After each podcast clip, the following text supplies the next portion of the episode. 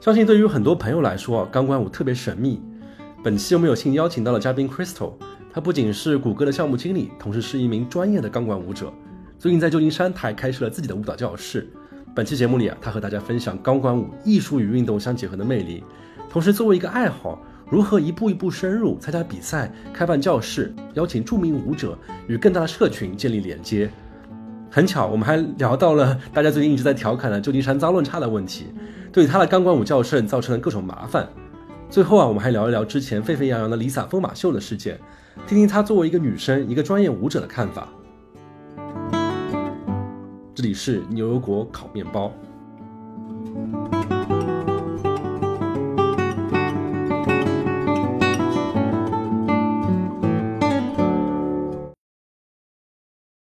大家好，欢迎来到本期的牛油果烤面包节目，我是 Sean，我是 Cat，我是 Windy。哎，好久不见啊！今天是一期非常有趣的一期节目，而且包括这一期的立项可也是一个挺有趣的，就是我们的这位可爱的嘉宾发了 email，然后毛遂自荐来找到我们，然后聊了这么一个非常有趣的话题。今天呢，我们要聊一聊一个大家可能都听说过，但是未必都很了解的一个有趣的。舞蹈叫做钢管舞，我们非常有幸的有 Crystal 来发邮件来找到我们，跟大家聊这一期话题。大家欢迎 Crystal，欢迎欢迎欢迎，谢谢大家好，我是 Crystal，我是北京人，然后现在住在湾区，我是牛油果烤面包的忠诚听众，但是我感觉我有一些很有趣的经历，我想跟大家分享。包括我也想自己打个广告，希望男男女女、老老少少们都来尝试一下钢管舞这个运动。哎，Crystal 现在在湾区也是在科技大厂做工作是吧？对，我现在是在 YouTube 做产品经理，这是我的主业。然后我的副业呢，是我九月份开了一家钢管舞舞蹈教室吧，在三藩，现在开了两个月了，然后一切都还运行的不错。好厉害呀，嗯，哎，像你一开始找到我的时候，就就很好奇一个事情啊，就是因为刚刚 intro 的时候可能也提到，就是钢管舞其实是一个大家都听到过，但是很少有人能够了解的这样的一个舞蹈。比如说小时候可能爸妈会拉你去学什么芭蕾啊，或者说民族舞。民族舞，然后国标呀什么的，对，包括后来，比如说要为了找对象要 dating 啊，可能会去学学跳一些什么交际舞啊，啊，对，现在是 K-pop 了，嗯，K-pop 很流行，包括桑巴啊，然后包括拉丁，那大爷大妈们会喜欢跳一些广场舞是吧？Zumba，啊，对，Zumba，健身的健身的话，其实跳 Zumba 会比较多，钢管舞相对来说是一个大家平时日常中。好像接触的相对来说比较少，并没有那么了解的一个物种，所以你当时为什么会通过什么样的契机会了解到这样一个物种，然后并且这么热爱，自己还开舞蹈教室呢？嗯，我最开始是在北京，好像看到了一个广告，我也具体不记得我怎么看到的，可能在微博上吧，就是跳钢管舞，然后我去尝试了一次。就感觉什么都做不了，然后什么都做不了。第二天呢，脱衣服都脱不了，因为这个手特别酸，难度太大了，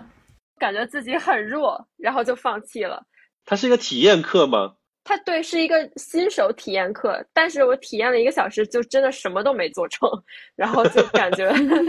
就像一只那个很肥的老鼠一样抓着这个杆儿。但是你看，就是跳得好的老师在管上，感觉像飞一样旋转，然后又有女性那种特别柔美和特别性感的一面，就觉得哇，好向往啊！但是我先回家练练仰卧起坐和俯卧撑，我再来。这就是我怎么开始，就是看到别人觉得好美，然后就想想跟别人一样，想学。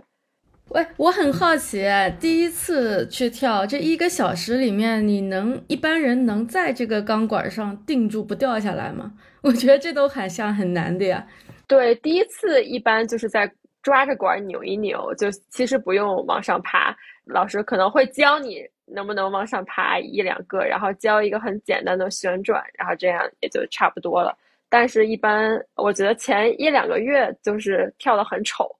就是各种形体的都有，然后一般大家穿的都是比较运动的服装，就没有人穿的很美呀、很妖娆去跳。嗯嗯，目标要小一点，可能穿着妖娆的跳那些笨拙的舞蹈，看上去更奇怪了吧？对 对。哎，我还蛮好奇，就是钢管舞，因为大家坦诚来讲，就作为普通人来说，可能。听到这个钢管舞这个词汇，可能第一的印象，或者说就大家刻板印象会觉得它是一个，比如说和和情色表演像拉斯维加斯、拉斯维加斯那种感觉的这样的一个舞蹈，它可能有特殊性，可能跟一些其他的大家熟识的舞蹈感觉好像印象中不太一样。对，我觉得，我觉得这种其实它并不是一个很 stereotype 的想法，因为钢管舞的起源它就是跟这个很有关系，跟这色情产业呀，或者是。呃，脱衣舞女郎是很有关系的。当然了，如果你说这个钢管舞的起源，它有两种说法。有一些人他就特别想跟这个产业撇开关系，他们就会说啊，非洲或者中国也有那种杂技的，然后或者是 印度，印度也有杂技，确实是 木的大杆子，然后很多男孩在做运动，相当于是跳舞，然后搞力量。就很多人说这个是起源，但是呢，我觉得真正的起源其实还是跟这个。Show business, show girls 有关系的，大概在一八零零年，十九世纪的时候，那个时候有很多不同的就是马戏团的表演，然后马戏团那个大帐篷其实是用大的那种柱子来撑起来的，中间他们过场的时候就发现有很多呃马戏团里面表演的女孩会穿的。呃，很少穿裙子，为了吸引就是观众继续眼光，继续关注他们，他们就会就是在这个馆上做一些杂技啊，或者是跳舞啊。一开始是从这儿开始的，然后慢慢呢变成了到这种夜店呀、gentleman club 呀里面钢材质的馆儿。然后因为钢材质的馆儿，你需要用肉体或者是用皮肤去贴，所以说大家会穿的很少。然后慢慢慢慢呢，变成了大家开始教课。才演变成现在钢管舞，就是各种各样的形式，有比赛呀，或者是运动型的，然后也有这种像非常遵守它这个起源这种性感风格的钢管舞。对，是有这两种说法，但是我个人觉得第二种更是实际的。第一种主要是就是自己想撇清关系，所以才去特意这么说的。对，所以最开始那根棍并不是钢的，对吧？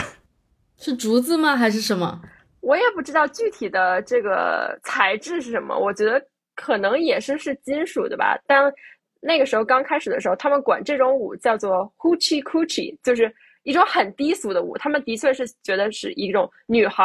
低俗，为了能引起大家眼光的这种舞，然后慢慢慢慢演变成现在各种各样的状态。但的确，它它的起源并不是一个非常高尚或者是高级的起源，对。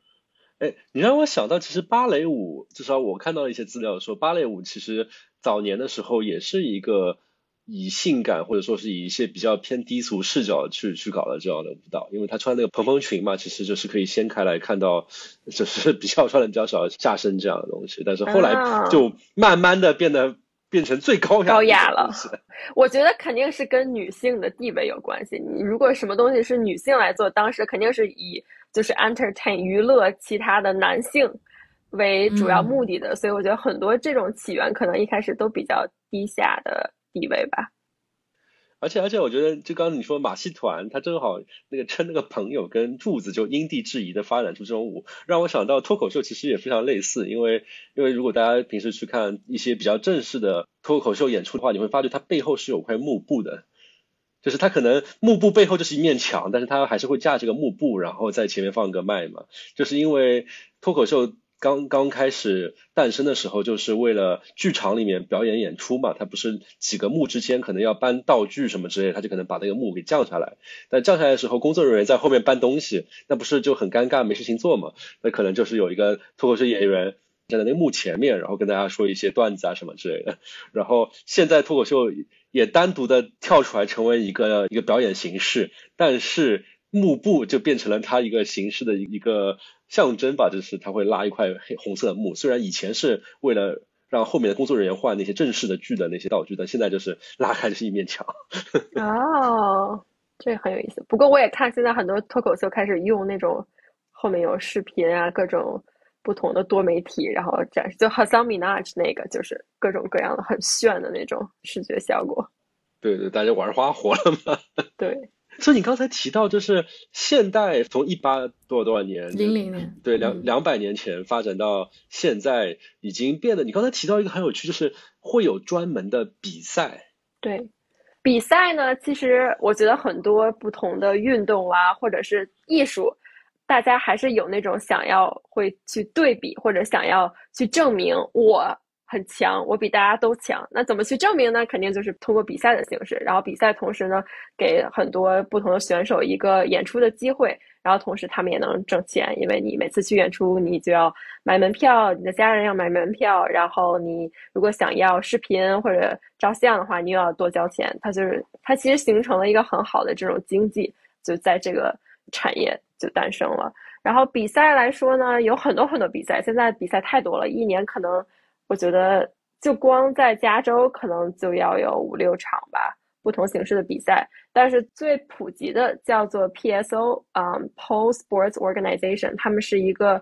它是一个全球的，但主要是美国全球的一个比赛。然后它就会就如果你了解 CrossFit Games 的话，它是非常 similar 的一个呃模式，就是它会有 regional 的比赛，比如说三藩一个比赛，LA 一个比赛，芝加哥一个比赛，它会把周围的很多选手都吸引过去，比完了以后决出来一个一二三。第一名可以去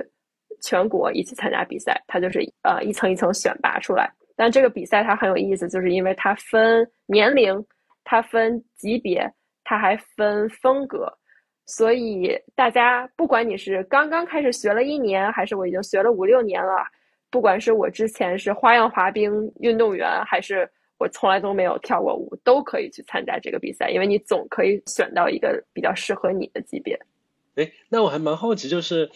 钢管舞它比赛的话，它比的是什么呢？它是如何评价说，哎，这个跳的好，这个跳的不好？它是像跳水一样，有一帮打分员嘛？嗯，这个问题问的很好。这个比赛打分的标准就要看你的风格分类。比如说，我们大概可以分成三类吧。第一类就是技巧型的，技巧型就跟跳水这个打分。呃，很相像，就比如说有一个非常非常难的动作，转了几圈，对，转了几圈，然后这个动作你做就可能是五分儿。这个有另外一个比赛，不是 PSO，另外一个比赛就是国家跟国家比赛，他们就是按照你做了几次，他会就给你积积分那种。然后就技巧性的，它主要看你做的多难，然后你做了几个这种特别难的动作，然后按照这个来给你打分。当然了，它其他也有其他的方面，就比如说看你你的服装、你的这个整个的舞台展现力，呃，能不能感染观众，这些也都是很重要的。但是技巧性主要是看这个难度和你表现的完不完美。然后第二个类型呢，就是偏舞蹈型或者艺术型的，这种就是说你能不能通过你的舞蹈和你的钢管动作去讲述一个故事或者一种情感。最近我比较喜欢的有一个是他做了一个小丑，然后是一个小丑的这种角色，然后这个小丑呢是那种发狂、痛恨世界的这个小丑，就有点像 Joker 那种感觉，所以他整个的舞蹈都是那种特别张牙舞爪，然后特别恐怖的那种癫狂的。对对对，这就是他的故事，这就是舞蹈和这种讲故事类型的。还有一种类型的，就是有点。这可能也跟讲故事有点像吧，但是它更偏的是这种治愈和悲伤，或者是就是 spiritual 的那种。这在比赛里面看的比较少，但是在美国有一个，我觉得它稍微有点像一个邪教一样，它叫 S Factor，大家喜欢这种。你进入了以后，就发现一堆四五十或者是更岁数大一些的中年。白人女性，他们就是用这个钢管舞做一个治愈。就是平时你看那种什么水晶店里面，开始在那边买水晶或者说是算命的那帮那帮人，是吧？对对，其实他们就是呃利用这个来积累一个 community，但他们不会去学很多技巧，也不会去就钻研舞蹈，也不会想去比赛。但是他们主要是想用这种钢管和这种舞蹈的形式来，就是给自己做 therapy 这种感觉。我感觉好像这一类的人在美国，他们总归能找到各种奇怪的方法来达到他们这个心灵治愈的目的，包括有一什么算命啊、练瑜伽、冥想啊，都是可以发展出这一支。对，找到互助小组的感觉吧，这种是这种非常魔性。其实我不太能理解，但是这种群体就是 我觉得还挺大的。就是有一些人选了钢管舞作为他们那个灵修做的事情。对对对对对。哎，我觉得很有意思，就是你刚才讲到，除了这种非常 像邪教一样的灵修之外，就还有两类嘛，一类是体育型、技巧型，一类是艺术型的。我觉得很有趣，它就相当于是钢管舞有两面，一面是体育。其实你刚才提到那种评分的方法，让我觉得可能像是更像是花样滑冰，包括作为舞者来说，可能大家都是在那边不断磨练自己的身体，能够做出更复杂的动作，这是一条路。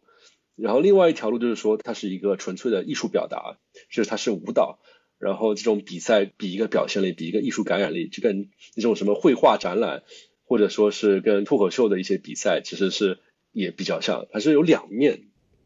哦，我觉得跟花样游泳也有点像，就是这花样游泳跟花样滑冰跟这个都挺像。对，但我觉得这两个其实分的不是很清楚。比如说，你像花样滑冰，你还是有一个舞蹈和音乐的这个成分在的，对吧？如果你上去像一个机器人一样做了好多酷炫的动作，但是大家看着还是没有感觉，对吧？所以有很多就是非常非常厉害的人，但是他跳完了就好像在炫技一样，没有什么情感在里面。所以，就算你是技巧性，你的确还是需要去有这个舞蹈和这种表达。当然，表达的话呢，你如果只在地上，或者是连爬都不爬，连就是大头朝下翻，或者做不了这些动作，你的动作也很局限，对吧？然后有很多的时候跳舞，你又穿着高跟鞋，你就不能像就是芭蕾舞啊或者现代舞这种就非常舒展的跳，所以舞蹈也会需要一些技巧，所以这两个会互相补充吧，对方对。那你们会有编舞和跳舞的？团队上的分工，会不会说为了参加比赛就有专门的人是负责编舞，专门的人负责编故事，然后最后有一个人负责跳这样子？呃，我觉得对于普通选手来说，没有人有这个钱去找这些团队，而且呢，就其实跟那种说唱 freestyle 很像，大家就觉得这个事儿是从头到尾都是我一个人想出来的。从编舞到跳舞都是我一个人，就所以你会觉得啊，我很骄傲，是我自己的表达，都是我自己的表达，要全能。对对对，如果你跳了一个舞，结果你赢了，但是呢是，比如说是 Windy 给我编的，那我就可能觉得啊，我还要就是 credit 他一半儿。对，就就跟脱口秀一样，脱口秀基本上大家也是单打独斗，因为是一定要还蛮强调说我我讲我的故事这样。对对，但我其实还挺期待用真 AI，我每天就是花的最多的时间就是选歌、选 concept 和就是编舞嘛。其实我想只练，让这些东西都给我弄好了，但是我又不想说某某某出的主意。但是如果我可以去寻找一些灵感，然后。帮我更快、更好的选题，我觉得还挺好的。就你只写那个指令，然后他给你生成整个 idea、整个编舞什么的。对，我觉得我一会儿就应该试试，因为我现在在准备明年三月的然后比赛，我现在就是没有任何的头绪。那我觉得真的还是一个作为一个参加比赛的钢管舞者，还真的是一个挺大的工作量，因为你一方面要。提高自己身体机能，可能要去做一些专门的机能的一些训练，包括什么力量啊、核心啊之类的。然后与此同时，还要选歌，去去想怎么跳，然后怎么去去展现。对，我觉得钢管舞其实它是一个非常昂贵的运动，就是因为所有的训练它的课都很贵，然后呢，你又要去买这些不同的服装啊、鞋呀、装备呀。然后各种比赛呀，或者现在它有各种 retreats，然后你又要去世界各地去找这些好的老师去上他们的课，所以还挺贵的。我还记得就是有看到过一些钢管舞的舞者，然后他们都有一些非常神奇的钢管，就有一些什么不需要撑到天花板上面去就可以立在那边，也有说是可以便携式的，可以走到那边就啪再展开来，就觉得哇好高级。对，那个叫做 stage pole，就是我们九月份我。在刚开张之前那一周，我们拿了一个便携的那个 stage pole，然后去三藩，它有一个 Valencia Street Fair，就是每周六，然后有不同的音乐家呀在那儿做音乐，然后我们就在那儿白天的时候跳舞，还挺好玩的。因为大家，我觉得在三藩就是气氛很好嘛，大家都很支持，然后老老少少都过来帮我们捧场，好多小孩都想学，我们还教他们，大家都很喜欢。但是就突然冲出来一个男的，那个男的就看起来有点疯疯癫癫的，他过来就朝我们吐口水，然后还就是辱骂我们说啊，你们那个把这些孩子都教坏了，然后你们那个宣传什么性什么什么，就是那个男的就超级的愤怒，我们到最后我们还是要打九幺幺，然后把警察叫过来。哦，这么夸张？对对对，因为他还挺危险的，又高又大的一个男的，而且非常的 aggressive。嗯哼哼，哎，那像你跳钢管舞的话，周围的什么家人啊、亲人啊，会有遇到过他们不理解的情况吗？嗯，我觉得肯定是有的。我妈妈就超级理解，而且她特别喜欢，而且每次我给她微信上发了一个什么小视频之类，她还说你能不能把原图发给我，或者是把原视频，就她还不喜欢那种压缩了的。哎呦，但是比如说。在我跟我老公刚开始交往的时候，我觉得他就挺不理解的，而且他还不是中国人，我还觉得他应该会比较开放，但他可能就觉得为什么你要首先穿那么少，而且又在网上不停的剖，加上大家一般对钢管舞的这种误解，他就会觉得就是是一个可能比较介意的一个主题，但是我。认识他之前我就开始学了，我不可能因为跟他在一起我就放弃我也非常喜欢的一个事儿。最后，所以现在他慢慢的接受了，而且他发现我周围所有的女生都学钢管舞，都跳钢管舞，所以他也没有没有的可选择。嗯，大家的观念要更新一下，是吧？哪怕他是外国人。你刚才提到，我还蛮好奇，你刚才提到，比如说钢管舞，你做体验课的时候，或者是大家跳的不好的时候，都是穿一些运动服，可能跳了变得好了之后，相对来说，就穿着会相对来说会暴露一点，这个是什么原因呢？应该是两个原因，第一个就是 investment，对吧？就比如说我刚开始学网球，我肯定不会买一个超级贵的这个网球拍，对吧？我肯定先学学，万一我喜欢，我再去买。我最近买了一个很好的 pickleball racket，就是因为我觉得很好玩。所以很多刚开始就，除非你在家里每天穿这种性感衣服，肯定也不会吧。所以你就先会穿一些短裤啊、短袖先去，然后慢慢喜欢了再去买，这是第一个原因。第二个原因，我觉得像 Wendy 说的吧，如果我穿的比较随便，我可能就是压力不太很大。如果我穿的就是 全屋最美，结果我跳的全屋最差，那我觉得有点丢人。不能太吸引眼球是吧？水平比较低的时候，嗯，所以有这种专门特制的这种比较好看的衣服，是为了钢管舞者所设计的，来体现钢管舞的美感。对，因为你呃以后如果想做很多技巧的话，你是的确是需要露出来好多皮肤的，比如说低腰一点的裤子，然后你的肚皮一般是要露出来，你的大腿，然后还有膝盖窝，还有这些手臂，这都是需要抓管的，所以你都要露出来。然后呢，在比赛的情况下，他们还有特别的要求，就是你不能在不经意的时候露点，对吧？因为底下有观众，有的时候有家人，所以呢，这些衣服又要足够紧，就它又要露，但是呢，它又不能露的太多，所以就这还是一个很好玩的，既要又要，对，就是既要体现舞者这种肌肉那种美感、曲线的美感，同时又不能就是露出色情的部分吧，有这种感觉。对对对对。说到这个投入，钢管舞是一个有装备控的这样的爱好吗？会有人入坑之后，因此越花越多钱吗？我觉得是有，主要有我觉得三四个可以花钱的地方吧。第一个就是课，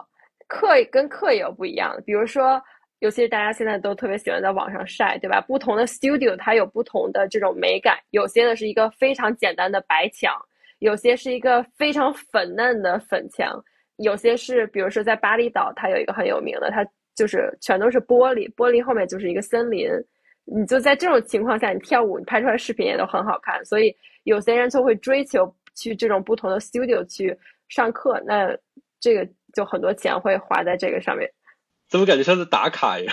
对，有一点像是打卡，肯定是有点像是打卡。尤其是去到不同的城市啊，你可能有不同的老师，你又有点像追星一样，对吧？就我想跟这个老师上课，我想跟那个老师上课，我要跟这个老师合照。其实这些老师还都挺像明星的，每次一来，大家都围着他想跟他拍照，这种感觉。嗯，所以这是课和这种 studio 花钱。然后第二个就是刚才 Cat 说到的装备，装备就有，比如说。护膝，护膝这个都有好多好多种。因为这个护膝你又要好看又要保护，然后又要同时可以抓管，所以就普通那种布料的护膝是不可以的。然后除了护膝，还有这个手上就是放的那种眉粉似的，帮助你手很干，然后可以抓。这个其实跟攀岩那些人用的差不多。之前我记得我们 studio 有一个初学者的课，不知道为什么来了五个就是攀岩的小伙伴。那些人来了，我们一开始都要自我介绍嘛，说你今天来想学什么。一般大家都说啊，我第一次试，我就想试试怎么回事。那五个人上来，我今天想比较一下谁的力量到底最大。什么东西啊？然后其中一个男生就是我们还没有教呢，人家已经爬到了最顶上了。然后我看他们来的时候都是用那种攀岩的那种，他这是猴子爬树吧？对，真的就是全用蛮力。对，因为我也攀岩，其实我、啊我能理解，我能共情到。就我觉得钢管舞跟攀岩有一个共同点，就是它都是满足了人类的攀爬本能。咱们本质都是有猴猴子猴子性的那一部分，对吧？你看到一根钢管，你就好想往上爬，这跟你看到一个墙也想哎抓着那个点上去，就有点类似的冲动。威弟，你说完这句话之后，在我脑海中所有攀爬的朋友，他们顿时就 low 了。他们就是一个原始的人类而已。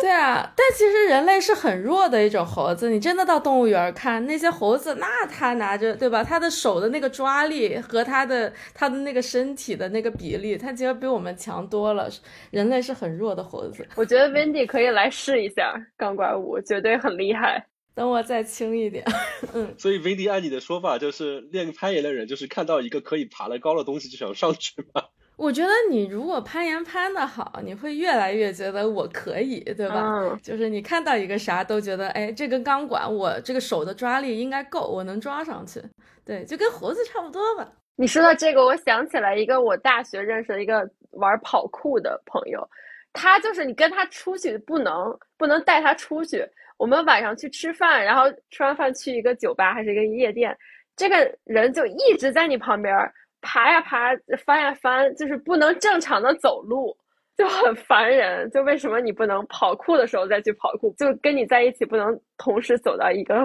直线上。不能 正常走在马路上，见到什么都得踩一下，是吧？对，嗯，刚才回到刚才那个话题，所以就是装备是第二块花钱的地地方。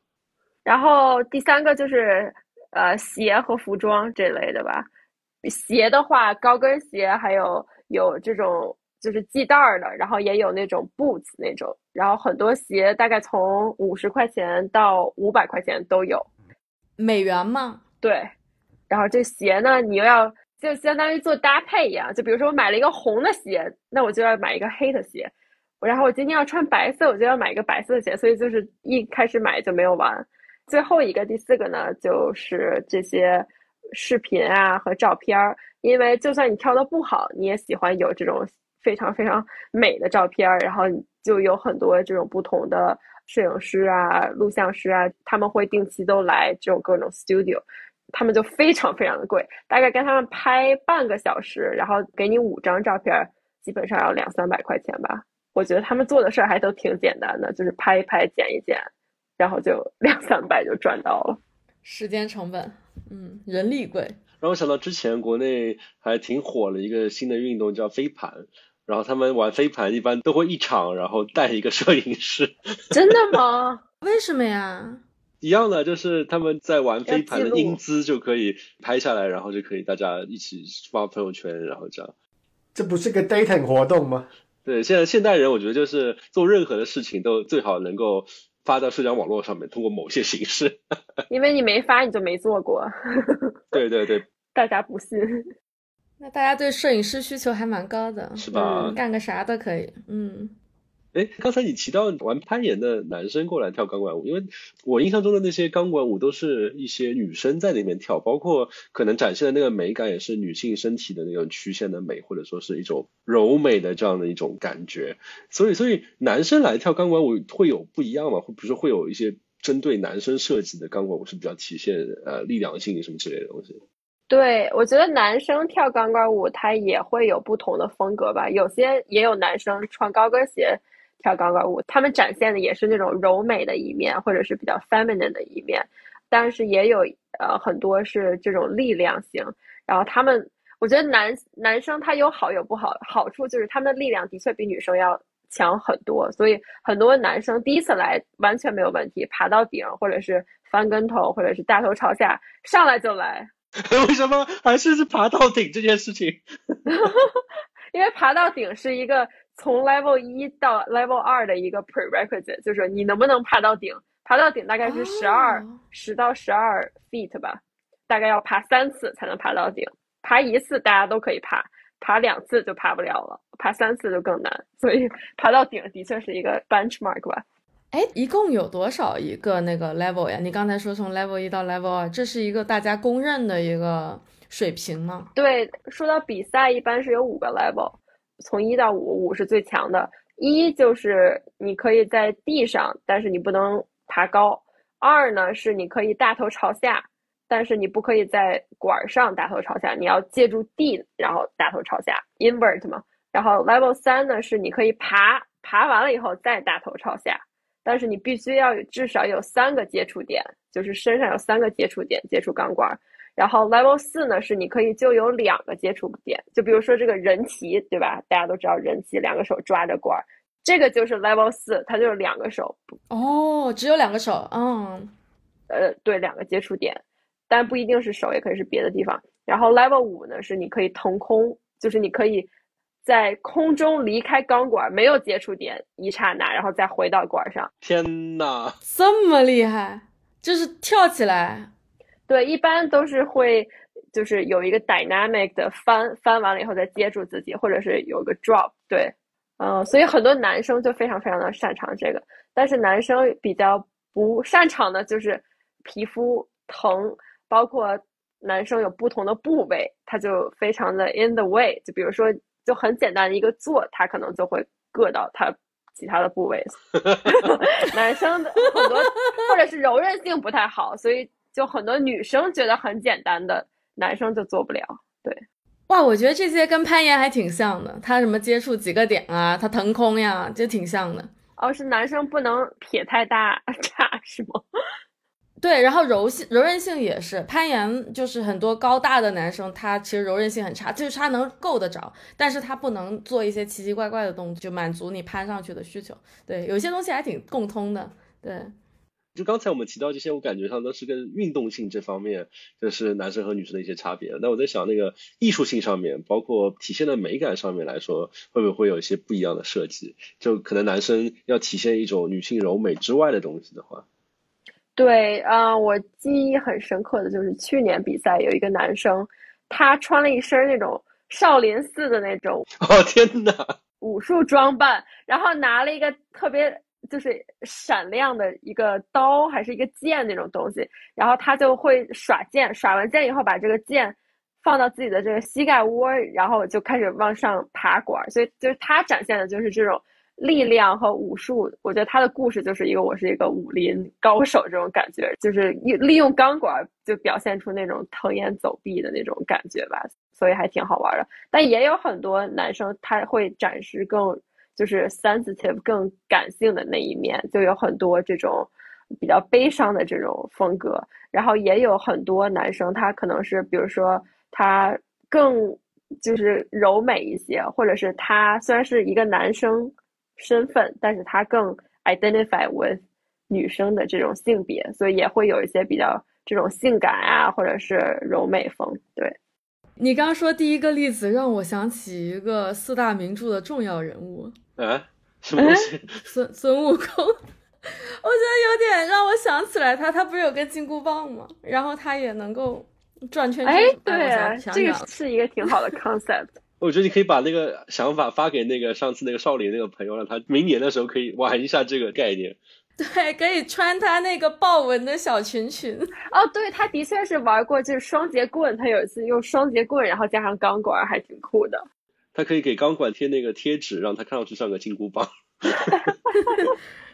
刚才我们聊了很多关于钢管舞本身的事情啊，包括也聊到它的起源也好，包括现代钢管舞它有这么多不同的分类，也有相对应的比赛嘛。然后我们刚才也提到，就是作为钢管舞者哪里花钱嘛？接下去问一个问题，就是钢管舞从哪里赚钱嘛？因为你刚才也提到，就是你自己会开一个钢管舞教室，所以还蛮好奇，就是钢管舞作为一个可以算是个 community 吧，算是个社群吧，他们的经济是怎么运作的？就是哪些地方是跳钢管舞的人可以用来赚钱的东西呢？我觉得，嗯，在我来 YouTube 之前，我去了商学院，所以对于我来说，这个算数 肯定是第一步。就比如说我有任何想法的话，我先会算一算有没有这种赚钱的可能，因为我觉得如果亏钱的话，我肯定不能一直做下去。嗯，钢管舞它有两个非常有趣的事儿，第一个就是你一天一个人可以上多于一节课，我觉得这个其实任何其他的运动都很少见。比如说瑜伽，我很少见到有一个人连着上两节瑜伽课，对吧？或者是有去 CrossFit，会死吧？就大家会上一节课就走了，我可能打个卡，今天做完了。钢管舞很多人一待就待三节课、四节课，每节课都是三四十块钱，所以它就相当于这种 revenue per person，它很高很高。这是第一个。第二个呢，是他非常非常擅长营造这种 community 的感觉，所以很多人就又有忠诚性。为什么呢？嗯，是因为你的确是在跳的过程中会展示一些你的脆弱性，对吧？比如说这个东西我做不了，这个东西很疼，然后别人来帮我，我来战胜这个呃我之前的一些害怕也好啊，疼痛也好，然后就是一个很 bonding 的 experience，你就好像感觉我通过这一节课升华了，然后包括有很多这种。互相啊，你能不能帮我照个相啊？你能不能扶我一下？就是一个很好的交朋友的这种机会。所以，当你一堆朋友都同时去一个 studio，你就很快的会有这种忠诚性。所以说，钢管其实它并不是靠门脸儿来吸引客户的，而是它吸引了一波客户，客户带来他们的朋友，然后这些人都会一直一直都在这儿上下去。啊，所以我觉得这两个点就是证明了这个行业还是挺有这种持久性的。然后在三藩来说呢，最大的钢管教室是两个，这两个呢，一个在 Soma，一个在 Hays Valley，所以离得还挺近的。我之前这两个都会去，每次去都发现非常爆满，因为一共比如说一个教室有七八个管吧，一个管最多可以有两个人一节课 share，十四个人的 capacity，每次都是要提前一周 sign up，要不然的话就没有地方了。所以我觉得是供不应求的。所以我觉得还挺有赚钱的机会。刚才提到就是授课、教课和体验，感觉像更像是运动，作为一种运动，有点像瑜伽这种感觉。我刚刚刚才提到就是钢管舞它两面嘛，一面是运动这一面，一面是呃艺术表演这一面。所以比如说像你的话，平时会去表演嘛，或者说是作为一个职业的钢管舞者来说，他当然会去授课的，他平时也会去外面去表演，或者说是可以通过表演能够有赚门票啊什么之类的钱的。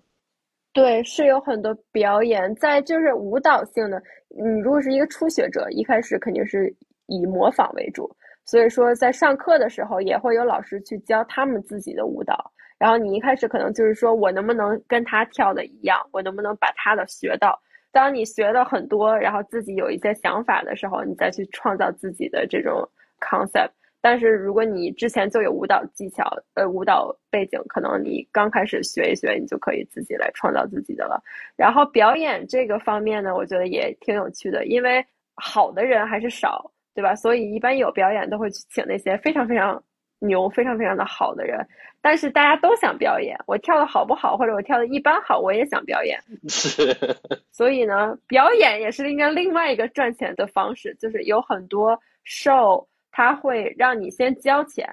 交钱就是为了有表演这个机会。然后他会从所有交钱，比如说五十个人交钱，五十个人我里面选十个人，这十个人来了以后，然后你又要交钱，交钱买照片或者交钱买录像，然后你又要拉你的朋友都来买票。所以其实这个表演呢，反而变成了一个就是赚钱的模式，很多的时候就是赚舞者钱的模式。对，舞者和舞者的朋友。当然也有很多表演，就是的确是会给舞者分门票。就之前 Soma 今年刚开了一家 wine bar，叫 Sluts Wine Bar，然后它是一个葡萄酒的这种酒吧，但是它中间有一个台子，然后他们就是每周二做一个 open p o l 就像 open mic 一样，像脱口秀的那个开放麦一样。对对对对对，之前你可以给他们发短信说啊，我今天想去跳，然后你告诉他我要跳哪个歌，你去了，然后他的所有的这些客户就会给你小费。我觉得他们还挺就是 gray area 的，我觉得他有点就是不是酒吧的范围了，有点 adult entertainment。但是比如说我有一次去，就是随便跳了一个三分钟的舞，然后赚了八十五块钱，我还觉得 挺值得的。天呐，我讲开放麦，我嫉妒。从来没有观众给我塞小费，三分钟八十五，那你这小时工资好高呀！但是听上去就是纯粹通过表演来赚钱的话，还是聚集在金字塔非常顶部的那些最最好的那些钢管舞者这样。对对对。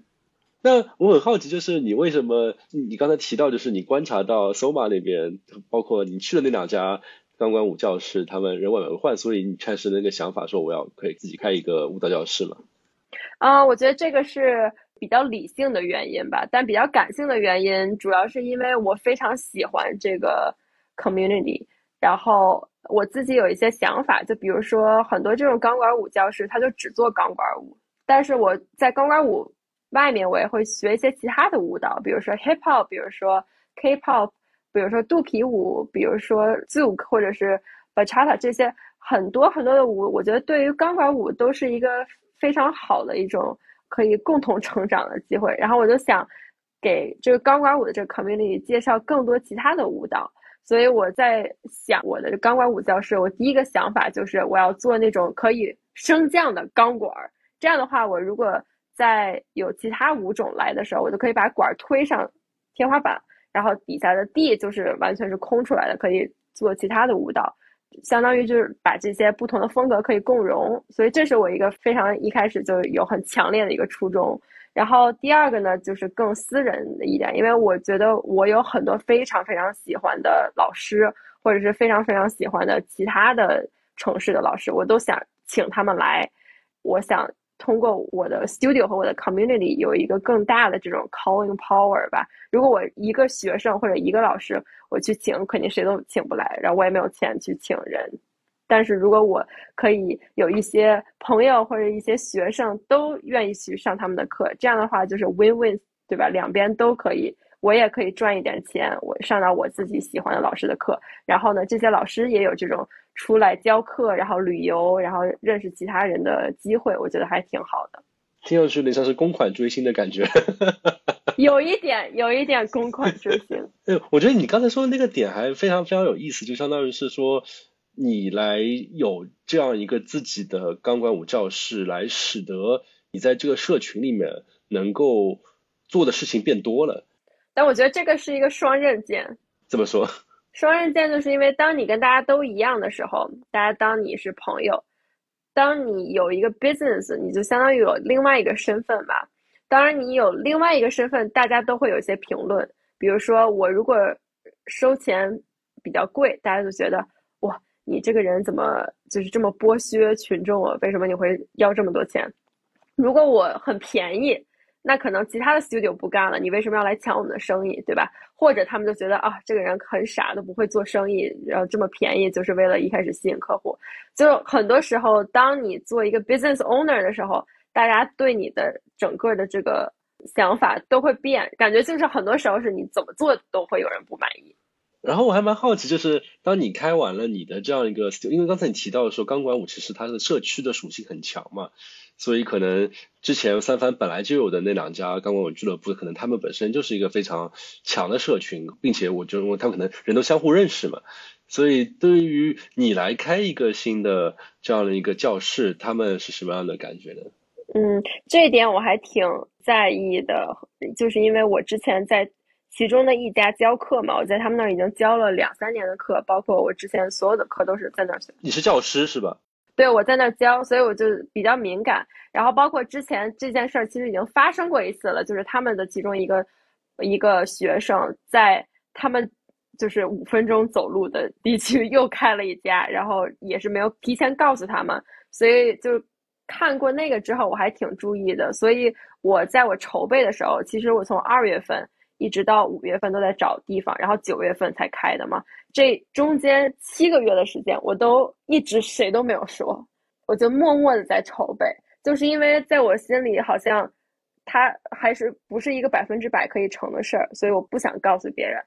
当我最终发现哦，一切都安排好了，我可以看到我 studio 有开业的这一天的时候，在宣布的前一天，我去找了这个 studio owner，我跟他坐下来谈了一下，我跟他大概说了一下，我的确是在就是筹备这个，然后我什么时候准备开，准备开到哪儿，然后我给他写了一个，就是我用 Chat GPT 写了一封 email，那个 email 写的超级好，那 email 又非常生动，而且非常就是官方，但是又非常友好的这种。啊，然后我觉得他看了那个 email，还觉得就是挺 appreciate，因为他并不是说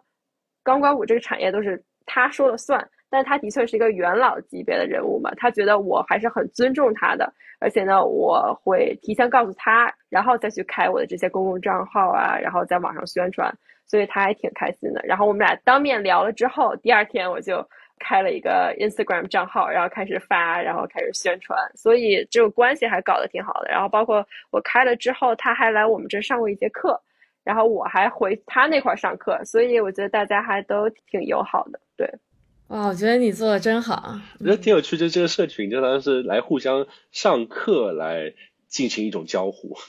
对对对，我觉得私底下肯定还是会有竞争，因为有很多很多，大概百分之七十我们的学生都是从。他们 studio 来的，但是我看那些学生，他的确也是两个 studio 还都在同时去。你刚刚提到这钢管舞的人，他可以一天上几门课？大家提的这么好吗？对，我觉得其实很多时候是一个不健康的上课，包括我自己，我周一到周三三天我就跳了十个小时，大概上了六七节课，但我到周四就发现啊，我的胳膊好疼，然后我的腿也疼。所以，的确，有的时候你可能没有感觉到，因为钢管舞很多时候它是不对称的力量，对吧？你比如说右手抓着，左手推着，你就一直在做这个，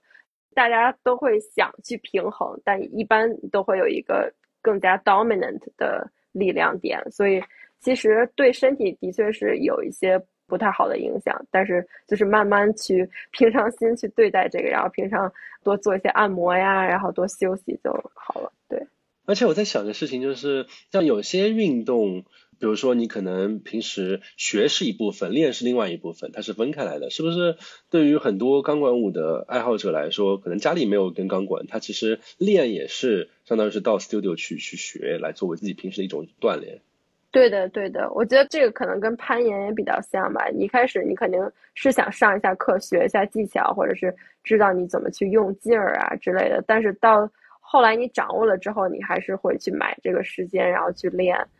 我那些严管的朋友，初学者如果很上头的话，确实一一周超过十个小时泡在严管里也挺正常的。就一周四五天啊，每每天每次去两三个小时，还挺正常的。这么一想倒是，只要你家离那个就不是特别远，其实晚上花两三个小时也挺正常，体力够得上就行了。对，这样账号就我就就就理解，它可能不像是一种连续上课，而是就是像是打球一样，我就喜欢打，然后我就。在网球场里泡着不出来，这样。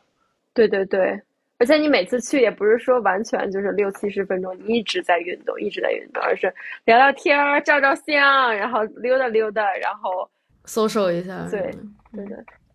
对，哎，那 Crystal，既然你的店是九月份开的哈，那现在已经快两个月了，对吧？你作为一个新店的店主，尤其是这个三番的这个 这么一个店的店主，你的过去这两个月感受怎么样？很好奇。嗯，我觉得总体来说还是觉得挺成功的吧，就看到我的 CRM 里面出现了三百个客户。我就觉得啊，非常的自豪。然后包括我们的课程表还挺满的，然后有很多学生。但是呢，的确是很累。所以请到了那个那些你的偶像来教课了吗？请了很多，呃，我还挺惊奇的。我觉得就我在抛橄榄枝的时候，我一开始可能人家觉得啊，你谁呀，是吧？我一开始邀请了一个很大牌的在 LA 的这个老师，一节课就要八十块钱，就还挺贵的。然后一开始我觉得肯定不会来，因为我连 studio 都照片都没有发给他，因为我当时还没有建好。但他居然就同意了。但的确，我们俩之前见过，有一个个人的关系在那儿。但我发现，在这个行业，大家还都是挺期待这种就是出别的地方去教课的这种经验的。嗯，交流的经验。对，只要你给他 logistic 安排好，就我每次都会搞个 doc 写一写啊，就是。究竟这个 schedule 是什么样的，站在什么样的，然后这个 pay 是什么样的，然后给他们发过去，都安排好了，他们还都挺愿意来的。刚才说的都是好的那一面，当然也有不好的那一面。不好的那一面就是，的确是非常非常累，尤其是这种实体的产业，你需要个人在那儿。然后你说我就是完全去请一个前台，可能也不值得，因为我们就是只有晚上有课，对吧？而且前台很多 check in 完了之后，他就坐在那儿一个小时，也没有什么事儿可以干。而且一开始我又想省一些钱，所以我现在基本上是上班从八点到五点，下了班立马就要开车开到三藩，然后一般是从五点半一直到九点半，然后回家。可能只有周四和周五晚上我选择稍微早一点回家，但今天我也是先去上了班，上完班以后又去 studio，去完 studio 以后回来，所以我觉得就这个作息还是挺艰难的。包括我感觉我跟。我家狗 和我的老公都是只有周末才能见面，我回家他们已经睡了。就你的时间管理能力就要大幅的提高。对，时间管理，然后包括就每天可能跟大家打交道，不管是面对面还是在社交媒体上，你就感觉一天二十四小时在疯狂的跟 好多好多人一直在对话，这种感觉。连轴转，对对，但慢慢可能会就是把一些责任给别人吧，要不然的话，我觉得并不 sustainable。嗯，但我最后想吐槽的一点就是这个三番，我觉得三番真的是太脏 太恶心了，就会有很多就是各种流浪汉，然后流浪汉非常喜欢随地大小便，这就是我最受不了的一点，就是我大概现在开张有两个月，已经有。四五次都是我们 马上要开张了，学生马上就要来了，发现门前有一泡屎，而且这个屎还不是动物的，知道吗？是人的，所以呢，你又不能留在那儿，留在那儿，你的学生肯定会觉得很恶心。然后你给 City 就打电话做报告，他们可能也需要很久，可能半天才会来，所以很多时候我就只能只能自己来。对，我就想象是我的狗。拉的，我就要硬着头皮铲屎官。对对对，我觉得这这点还是挺挺难受的。啊天呐，就是感觉作为作为我们这种平时普通人在三番看到脏乱差就觉得，哎呀这脏乱差反正绕过就就是了，不关我们的事儿。但是你真的有一个自己的店在那儿，就这事儿就变成你的事儿了。对，这都是店主们的日常呀，原来，嗯。哎，最后有一个问题想问，也算是个世界性的新闻吧，就是呃，有一个韩国女子团体组合 Black Pink，然后它里面一个成员叫 Lisa，然后自己决定去法国的一个应该算是成人秀吧，叫叫疯马秀，在那边进行演出，然后引起了很广泛的一些讨论，你会发觉好像大家对于这件事情有很锋利的看法。一边的看法觉得好像就是，哎，现在其实是两性平权、女性解放了。其实对于女生来说，就是我要干什么事情，当然是应该听我自己想怎想干什么就干什么了。然后，但是有另外一方面的观点，他们会说，就是他们觉得疯马秀本身是因为历史原因，就是一个迎合取悦男性的这样的一个表演。你作为一个新时代的女性，你怎么可以把自己钻到这样一个迎合男性的表演去呢？就是两拍脚吵得很凶嘛。然后我觉得，对于钢管舞，刚才我们聊到很多关于钢管舞的历史啊，这方面就是它也有点相似。就是现在有很多的新时代的女性，当然跳钢管舞，包括它是一个力量的训练也好，也是个帮你也好，也很棒的那一面。但与此同时的话，它用历史上来说是一个跟情色表演、跟那个时代的取悦男性有关的这样的一个事情。所以我还蛮好奇，作为一个一个资深的钢管舞者，比如说你对于这样的一个更大的话题，会有什么样自己的看法？嗯，我觉得这个最近两年大家说的还挺火的，就比如说之前很多人管钢管舞叫 exotic dance，对吧？exotic 就是异域性的、异域风情的，嗯。但很多人对 exotic 这个词很有问题。因为他们当时叫 exotic，就是当时在这个马戏团衍生的这种钢管舞，很多这种演员是中东的或者是非洲的，所以当这些人来跳这种舞的时候，大家就会说他们是异域的，因为他们不是白人，对吧？所以现在呢，大家还在用这个词，所以很多人都有意见，说你为什么要用这个词？这个词的起源就是就不停的戳你这个种族啊这个痛点。痛点。对，嗯所以就现在就开始改了，大家就不管它叫 exotic，就所以我觉得这些很多想法或者是理论上都是有道理的。就你刚才说这个疯马秀，我觉得这两边我都可以看到它就是 make sense 的一点。但是作为一个真正跳舞和表演者来说，对于我来说，这些在我脑子里面从来都没有去想过，因为不重要。对于我来说，我在乎的就是我要站在台上，我不管是男性观众、女性观众还是动物的观众，我都希望他们可以欣赏到我的这个表演，对吧？所以对于我来说，我的确要迎合所有的人。呃，我没有觉得迎合男性或者迎合女性是哪个也更好，或者哪个更不好。对于我来说，我只是我有没有在享受这个过程，然后观众有没有在享受这个过程。如果两方都享受，那我觉得就没有任何一方剥削任何一方的观点。我我其实还是挺逃避这种讨论的，因为我感觉就是人家说的也有道理，争是没有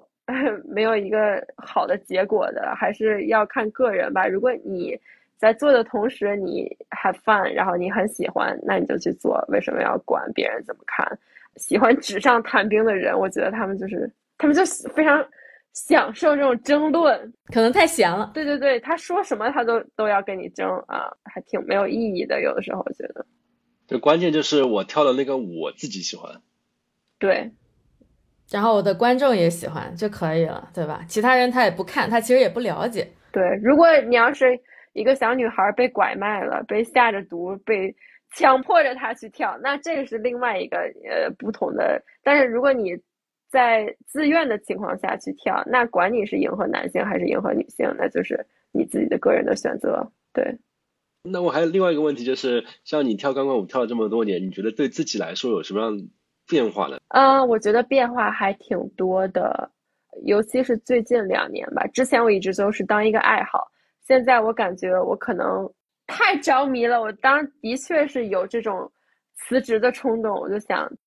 只做钢管舞。哇，嗯，我觉得主要的变化，首先是当然很自信，就是真的会帮助你自信。他可能一开始是一个过程，一开始会很不自信，发现你也是女孩，我也是女孩，为什么这些你都能做，这些我都不能做？会有一些不自信的时候。但是当你去表演一个什么动作或者一个演出，然后大家都非常喜欢，或者是你的朋友都非常欣赏，那就是对于自信是非常非常有帮助的。然后第二个呢，就是可能生长在中国，对吧？从小就是每天就是学奥数、学英语，然后从来没有接触过这种